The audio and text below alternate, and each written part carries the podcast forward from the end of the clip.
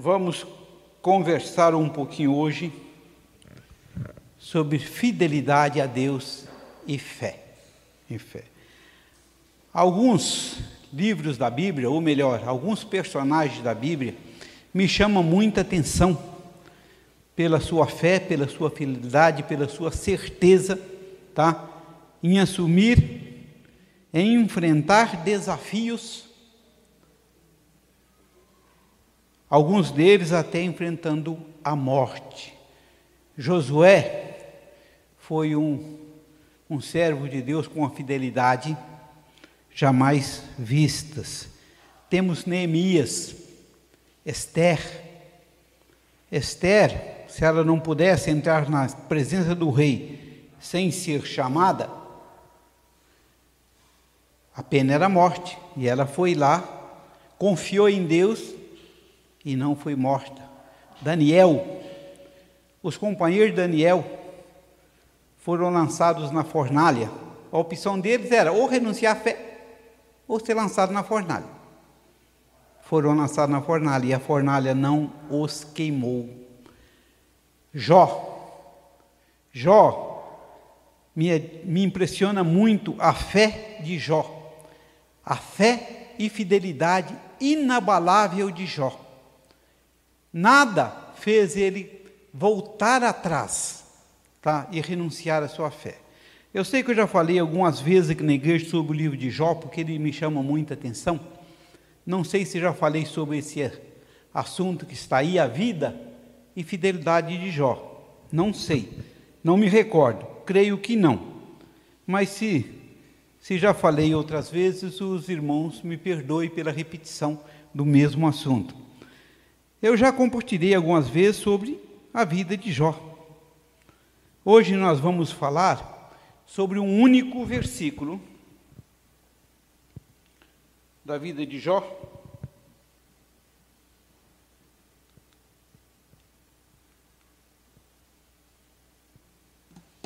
Esse versículo que está aí na tela. Disse então o Senhor a Satanás: Reparou em meu servo Jó? Não há ninguém na terra como ele, irrepreensível, íntegro, homem que teme a Deus e evita o mal. Quatro características: irrepreensível, íntegro, temer a Deus e evitar o mal. Você já pensou você ser reconhecido não por esse ou por aquele, mas por Deus com essas qualidades? Você já pensou? Deus olhar, ter uma discussão com Satanás falar assim: Viu meu servo? Irrepreensível, íntegro, teme a Deus e evita o mal? Já pensou o privilégio que é ser reconhecido por Deus desta forma? São coisas que nós precisamos aprender a ler nas Escrituras e a imitar. Como eu falei dos companheiros de Daniel, eles também, que fé inabalável. Você já pensou ser dado uma opção para você, ou você renuncia à sua fé, e eu te lanço na fornalha no fogo para você virar carvão. E você virar e falar assim: pode renunciar. Se isso for de Deus, sim, se não for, saiba que eu não louvarei aos seus deuses. São homens que nós precisamos aprender a olhar e imitar e aprender com eles para sermos mais uns servos mais úteis diante de Deus, para poder ser usado por Deus.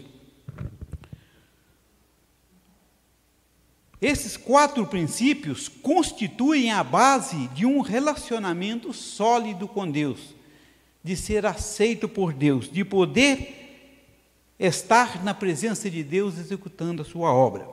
Além desses quatro princípios, eu quero citar mais um ainda. Mais um ainda, que é o princípio da obediência. Saul, quando desviou e fez o que não deveria fazer, errou o caminho. Samuel foi e falou, fez-lhe uma advertência. Diz Samuel lá em capítulo 15, verso 22. Ele fez o que não devia fazer, que não podia fazer. Tá? Diz: Samuel, porém, respondeu. Deixa eu colocar aqui para os irmãos poderem ver. Mudou? Mudou. Tá. Eu me atrapalho com esse negócio aqui na igreja, viu? Eu não me acerto com, com esse com esse com esse controle aqui, entendeu? Samuel, porém, respondeu: Acaso tem o Senhor tanto prazer em holocausto e em sacrifício, quanto em que se obedeça a sua palavra? A obediência é melhor do que o sacrifício, e a submissão é melhor do que a gordura de carneiros. O profeta Samuel está falando para Saul o seguinte: o importante não é você ir na igreja, não é você estar lá todos os dias, não é você estar lá com aquela cara de santo, aquela cara de piedade, aquela cara de uma pessoa irrepreensível. Você precisa ter aqueles quatro requisitos de Jó e ainda mais, obedecer a palavra de Deus. Quem não obedece a palavra de Deus perde privilégios nessa vida. Saul perdeu o privilégio por desobedecer de ser o rei de Israel, conduzir o reino de Israel, o povo de Israel. Ele perdeu essa oportunidade. Essa advertência feita pelo profeta Samuel ao rei Saul, por ocasião de sua desobediência. Ele se desesperou, o exército estava vindo, e Deus estava testando para ver se ele ia ter fé e ia esperar. E ele não esperou.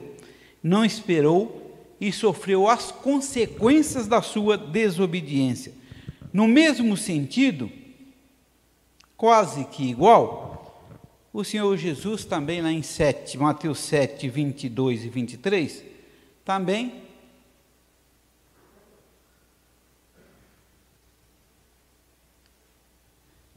Minha vista está ficando meia curta, a TV está longe lá, tem que ser uma, uma TV maior, viu?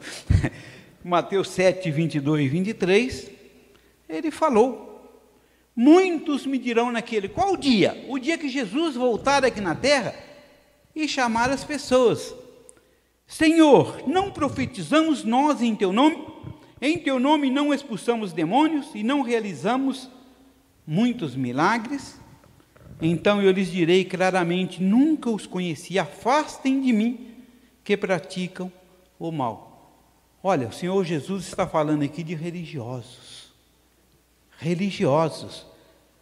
Eles falaram para o Senhor Jesus: em teu nome nós expulsamos demônios e não realizamos muitos milagres, eram religiosos que, se nós olhássemos para, para eles, tem até hoje, se nós olharmos para eles, nós ficamos admirados. Puxa vida, que fé, que poder que tem esse homem ou essa mulher. O que eles falam acontece, fazem milagres. Mas o Senhor Jesus disse para eles: afastem de mim. Nem sei quem são vocês. Não os conheço. Aqueles milagres que eles faziam não eram para Deus, era para engrandecer a si mesmo. Era um pedestal, era um palanque para se subir. Nós falar que este ou aquele age dessa forma é um erro da nossa parte, porque nós não sabemos. Nós não podemos acusar nem esse, nem aquele, essa igreja ou aquela igreja. Mas nós precisamos tomá-lo como advertência para a nossa vida. Que existem essas pessoas e elas vão ser reveladas lá na frente. E oxalá que não seja nenhum dos que estão me ouvindo esta noite, que possam ser pessoas fiéis. Saul, por ser rei, pensou que os decretos de Deus não se aplicavam a ele, ele era rei todo-poderoso, não tem que obedecer. Poder, ele poderia fazer o que quisesse. Sabe uma coisa? Esse pensamento dele e de alguns outros que já passaram pela história e ainda estão por aí, nós encontramos esse pensamento em uma outra pessoa, em Satanás.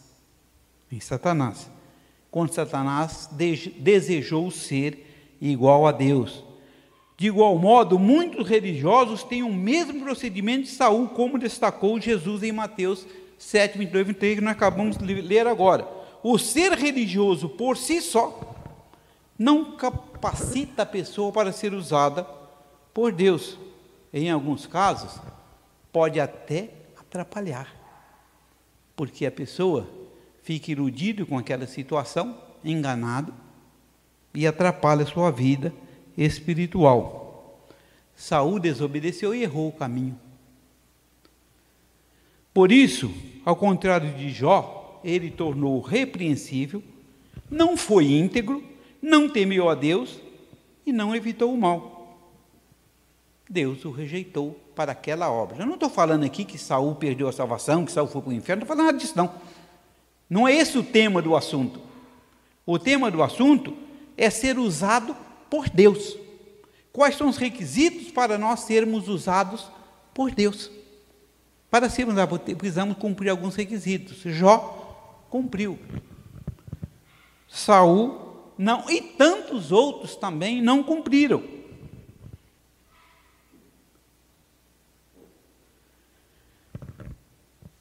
Em igualdade de condições, ao se referir a Satanás, o profeta Isaías, que eu falei agora há pouco, que eu, que eu também, é, um, é uma pessoa que eu me espelho em tudo que ele fez para, para, para, ver se sou pelo menos parecido com ele, mas é difícil.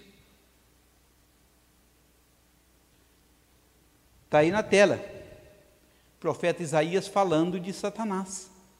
Disse o profeta Isaías, como você caiu dos céus, ó estrela da manhã, filho da alvorada, como foi atirado à terra, você que derrubava as nações, você que dizia no seu coração: subirei aos céus, erguerei o meu trono acima das estrelas de Deus, e eu me assentarei no monte da Assembleia, no ponto mais elevado do Monte Santo, subirei mais alto que as mais altas nuvens, serei como o Altíssimo.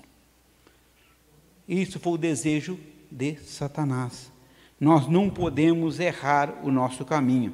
Encontramos nas Escrituras diversas pessoas de uma fé inabalável, uma fé que gostaria mesmo, luto para ter uma fé igual a eles. Igual a eles. Por exemplo, Abraão, Jacó, Maria, mãe de Jesus, José, apóstolo Pedro, Paulo e tantos outros. Se eu for enumerar aqui a lista, nós ficamos a noite inteira de pessoas fiéis que tiveram fé inabalável. Todos eles foram semelhantes a nós.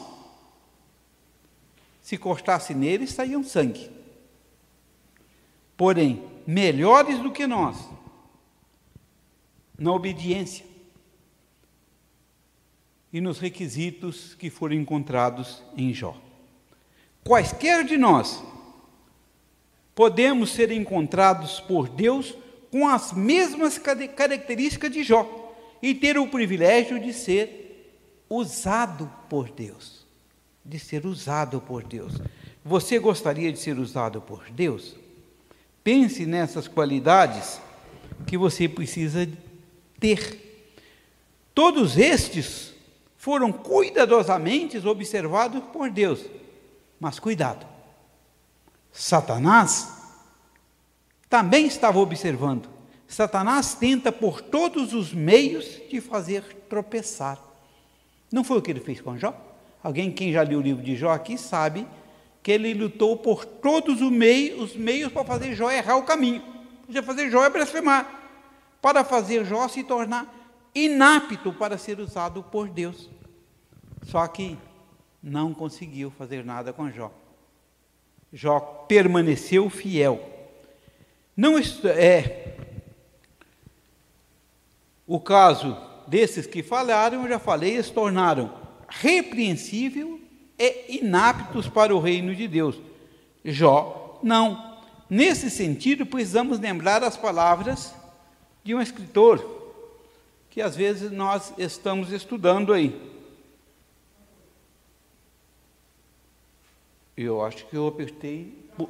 Eu acho que eu pulei uma, uma, um, slide, viu? Pois Deus. Bom, se eu pulei. Deus pode usar você? Isso é uma pergunta que a vida nós precisamos fazer para nós mesmos. Deus pode me usar? Eu estou apto para usar, para ser usado por Deus? Deus me aceita para fazer um trabalho especial? Mas Deus pôde usar Jó. Pôde se valer de Jó. Deus pôde usar Daniel. Deus pôde usar Neemias, Esther. Os apóstolos de Cristo, quase todos foram martirizados, exceto João. Deus pode me usar? Se Deus não pode me usar, o que eu preciso fazer para preencher os requisitos para ser usado por Deus? Jó preencheu quatro requisitos imprescindíveis. O profeta Samuel indicou mais um requisito que Saul precisaria ter, precisaria constar na vida religiosa de Saul. E não, e não achou. Veja que Deus utilizou Jó para desafiar Satanás. Porém, Jó não tinha conhecimento que estava sendo usado. Jó não sabia o que está acontecendo. Satanás sabia disso e disse para Deus. Se nós formos parafrasear Jó 1, de 9 a 11, podemos pensar da seguinte forma: Satanás falando para Deus, Jó teme você? É para tirar proveito. Ele só quer a tua bênção. Tira essas coisas dele para ver se ele vai continuar fiel. Deus confiava em Jó. E Deus falou com ele: pode tirar, só não tira a vida. E Satanás, aqueles que já leram o livro de Jó, sabem que Satanás fez uma devassa tão grande na vida de Jó, não sobrou nada. Ele era um homem riquíssimo. Se vocês estão ouvindo falar do do ministro que tem 9 milhões de dólares num, num banco lá na, nas Ilhas Virgens, eu acho que é isso, né? Pois é, a riqueza de Jó era muito maior. De uma hora para outra ele perdeu tudo. De uma hora para outra morreu todos os seus filhos. De uma hora para outra ele foi afetado por uma enfermidade tão grande que diz a Bíblia da sola dos pés ao alto da cabeça. Naquela época não se sabia, mas o que fala a Bíblia foi câncer de pele. Eu perdi um cunhado doente com câncer de pele. Mata. Mata. Imagina a situação de Jó. A Bíblia diz que ele pegou, a NVI fala que ele pegou uma louça para raspar. Louça é muito liso. A, a versão anterior da Bíblia, revista atualizada, fala que ele pegou um, um caco de telha, eu acho. Acho que é isso que, que diz lá. Hein? É um caco de telha, não é? Pegou um caco de telha. Um caco de telha dá para coçar. Mas uma louça é muito liso, né? Não? Então é meio esquisito. Que pegou um caco de louça para poder livrar um pouquinho das dores. O, Aquele, aquele texto que eu falei, que eu falei lá, é, da, de, que Jó falou com, com Deus, esse que está aí, versículo 1, de 9 a 11. Jó 1, 12. Deus vedou a Satanás apenas tirar a vida de Jó, mas tudo ele podia fazer, e fez, e fez. E Jó não blasfemou de Deus. Inclusive, aí isso que eu estou falando é por minha conta, porque na Bíblia não está isso. Inclusive, permitiu a Jó utilizar a mulher dele para tentá-lo. A mulher de Jó chegou para Deus, chegou para Jó e falou isso que está aí na tela. Então sua mulher lhe disse: Você ainda mantém a sua integridade? Amaldiçoe a Deus e morra. Jó respondeu para você: Fala como insensata. Vamos receber Deus as coisas boas e não as ruins? Eu imagino, eu imagino que a mulher de Jó, nesse ponto, isso é o Darcy falando, isso não está na Bíblia. A mulher de Jó, nesse ponto, foi porta-voz de Satanás. Satanás sugeriu para ela e ela falou. Pois vamos tomar cuidado para nós não sermos porta-voz de Satanás. Você já pensou nisso? Você ser porta-voz de Satanás? Conversando, aliás, conversando, ouvindo uma pessoa que estava sempre na igreja falando, revoltado com alguns por ir com uma coisa, eu falo assim: pois dava dar um tiro nessa pessoa, matar essa pessoa. Isso não é palavra de Deus, não vem de Deus. Isso não vem de Deus. Em apenas um dia, Satanás destruiu a vida de Jó. E Jó fez o quê? Blasfemou, mandou matar, mandou xingar. Jó adorou a Deus. Diz o texto bíblico que Jó levantou-se, rasgou o manto, rapou a cabeça, então prostrou-se no chão em adoração. E disse: Louvado seja o nome de Deus. Jó foi um homem que se entregou totalmente a Deus. Até a sua vida, ele depositou nas mãos de Deus, porque ele estava ali naquela situação. Ele era muito rico, perdeu 100% de seus bens, perdeu todos os seus filhos, perdeu seus amigos, exceto três, né? Três foram lá consolá-lo. Mas infelizmente esses três ainda pegaram a contramão. Começaram a acusar Jó que ele estava sofrendo porque tinha pecado, tinha errado.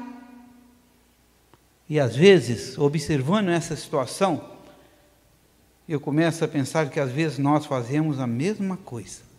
Quando nós vemos uma pessoa sofrendo muito, ah, está sofrendo porque não trabalha, não vai na igreja, não ora, não faz nada. Os companheiros de Jó fizeram isso. E Deus os repreendeu por causa dessas atitude. Eles não sabiam o que estava falando. E às vezes nós também não sabemos. Às vezes nós vemos uma pessoa sofrendo, penando pela vida e nós começamos, partimos para o campo da acusação. Ah, também é um vagabundo, não trabalha. É um desonesto, não paga suas contas. Merece isso aí, não é isso que às vezes as pessoas falam? E até mesmo nós, os crentes, isso nós precisamos tomar cuidado, policiar a nossa vida, para não sermos porta-voz de Satanás. Satanás não foi capaz de fazer Jó blasfemar de Deus, tirando-lhe os bens e a família. E aí eu tenho, eu temo muito por isso. Será que Satanás viesse em minha vida e fizesse o que fez com Jó? Eu resistiria? Você resistiria? há uns tempos atrás, há uns 20, 30 anos atrás, mais ou menos, tinha uma pessoa que estava sofrendo muito com falta de tudo, não tinha nada, uma dificuldade, era crente da Assembleia de Deus. E um dia eu ouvi que ela disse o seguinte: Deus me abandonou, Deus esqueceu de mim, Deus não, não olha mais por mim nem nada. Às vezes as pessoas se desesperam com facilidade. Satanás não foi capaz de fazer Jó blasfemar. E o que Satanás tirou dele não foi coisa de pouca monta, não, foi muita. Inclusive os filhos, inclusive os bens, inclusive a saúde. Satanás pediu permissão para Deus para tirar a saúde e Deus deu. Deus deu. Satanás afligiu Jó com feridas terríveis da sola dos pés ao alto da cabeça. Diz o nosso texto da NVI que ele apanhou um caco de louça com o qual raspava as suas feridas. E ficou sentado no monte de cinzas. Eu imagino que como ele perdeu tudo, não tinha mais nada. E naquela época não tinha INSS para ser aposentado nem nada, né?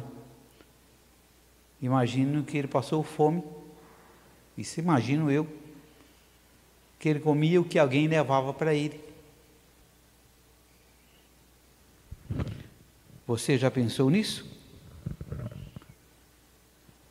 Sua mulher passou a sugerir como porta-voz para ele renunciar à sua fé, abandonar a Deus, o texto bíblico fala em morrer. Não, não é para ele suicidar mesmo, mas abandona a Deus.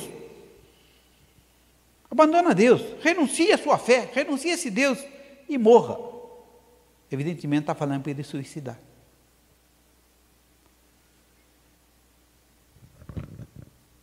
Acredito que tudo isso, como já, dito, já disse, foi sugestão de Satanás na sua vida. Satanás não tem poder de determinar que nós façamos isso ou aquilo. Mas ele sugere. Ele sugere. E algumas pessoas aceitam a sugestão. E as pessoas que aceitam a sugestão acabam por ser porta-voz de Satanás sem saber. Situação de porta-voz. Então precisamos tomar cuidado para não entrarmos neste engodo. Cuidado com as sugestões que nos são oferecidas, muitas delas por Satanás, através às vezes de nossos amigos, de pessoas que estão ao nosso lado.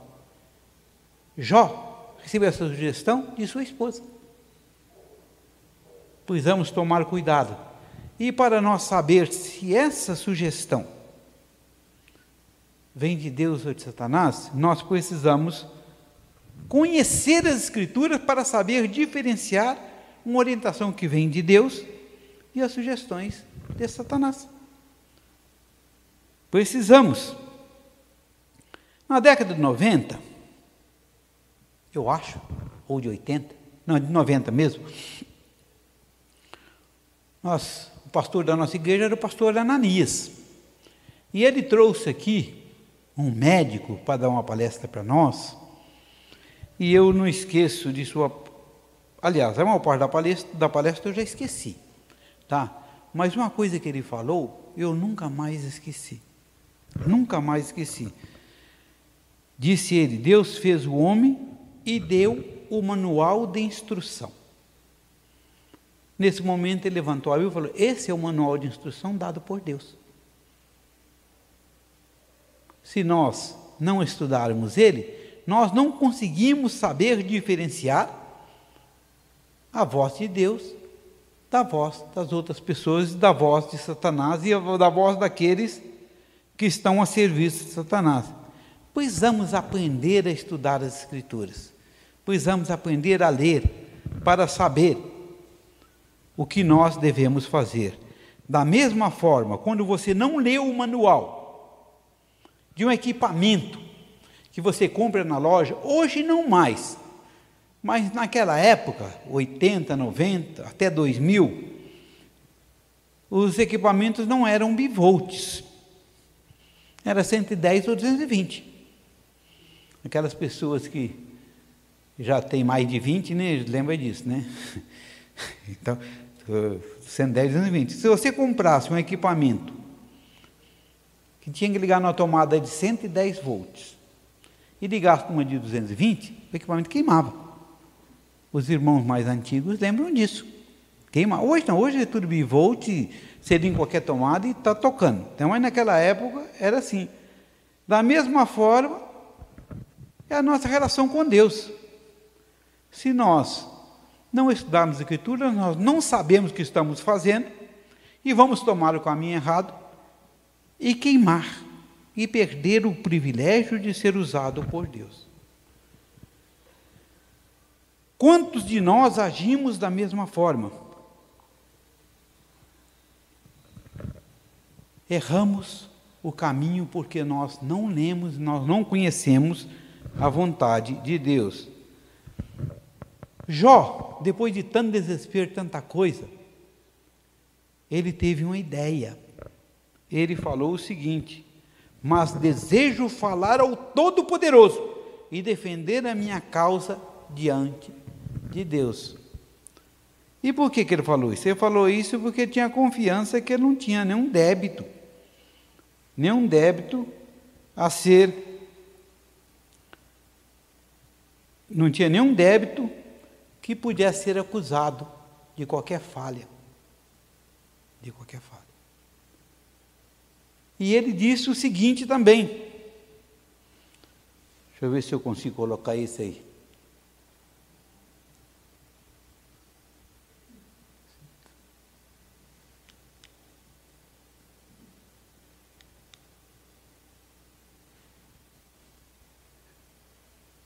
É isso aí mesmo. Disse ele: Se tão somente eu soubesse onde encontrá-lo e ir à sua habitação, eu lhe apresentaria a minha causa e encheria minha boca de argumentos. Ele falou: Eu vou lá me defender com o Todo-Poderoso. Eu não entendi até agora por que pastor, eu vou lá me defender com ele. E ao final desse texto, ali na parte verde, disse: O homem íntegro poderia apresentar-lhe sua causa. Eu seria liberto para sempre de quem me julga. Repetindo as falas de Jó, teríamos coragem de dizer: Estou pronto a morrer e não abandonarei minha fé? Mas exijo uma audiência e uma explicação. Teria coragem de falar isso?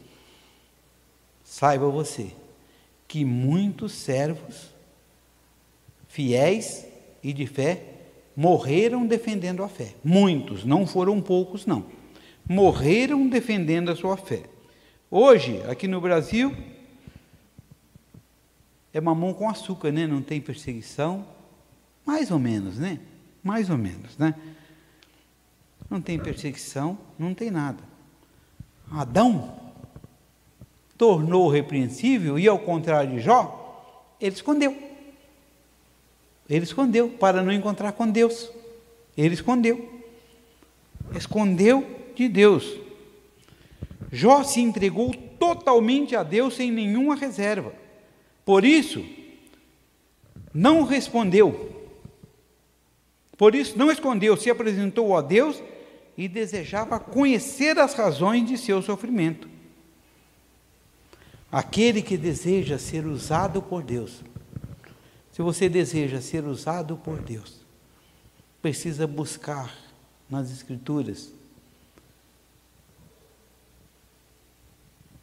o que esses homens fizeram para você seguir o mesmo caminho, para você tornar-se apto, irrepreensível, íntegro, temente a Deus e evitar o mal. Aprender com Jó, aprender com Jó, aprender com Daniel, aprender com Isaías, com Josué e com tantos outros servos de Deus que viveram no passado e hoje são exemplos para nós. Pense nisso, pense nisso, para que possa ser um servo fiel ao nosso Deus. Amém, meus irmãos? Vamos orar. Senhor Deus Todo-Poderoso, nós te damos graças, ó Deus, por essa reunião aqui na tua igreja. Ó Deus, abençoa os teus servos, abençoa todos nós, ó Deus, para que possamos compreender a tua vontade em nossa vida e conhecer, ó Deus, a tua palavra e poder, ó Deus, andar nos teus caminhos, para sermos, ó Deus, irrepreensíveis, íntegros, temente a ti e evitar o mal, para que sejamos, ó Deus, obedientes em nossa jornada de vida, ó Deus. Nos ajuda, meu Deus, e nos guia, nos leva, ó Deus, em paz para a nossa casa, Senhor. Ó meu Deus, tenha misericórdia de nós e nos ajuda. Ó Deus, abençoa também aqueles que não estão aqui hoje que estão em suas casas. Dirija suas vidas e desperta, ó Deus, para que eles possam compreender todo esse milagre, ó Deus, na vida de cada um de nós, ó Deus. Nos ajuda, é o que lhe peço, em nome e por amor de Jesus. Amém. Amém.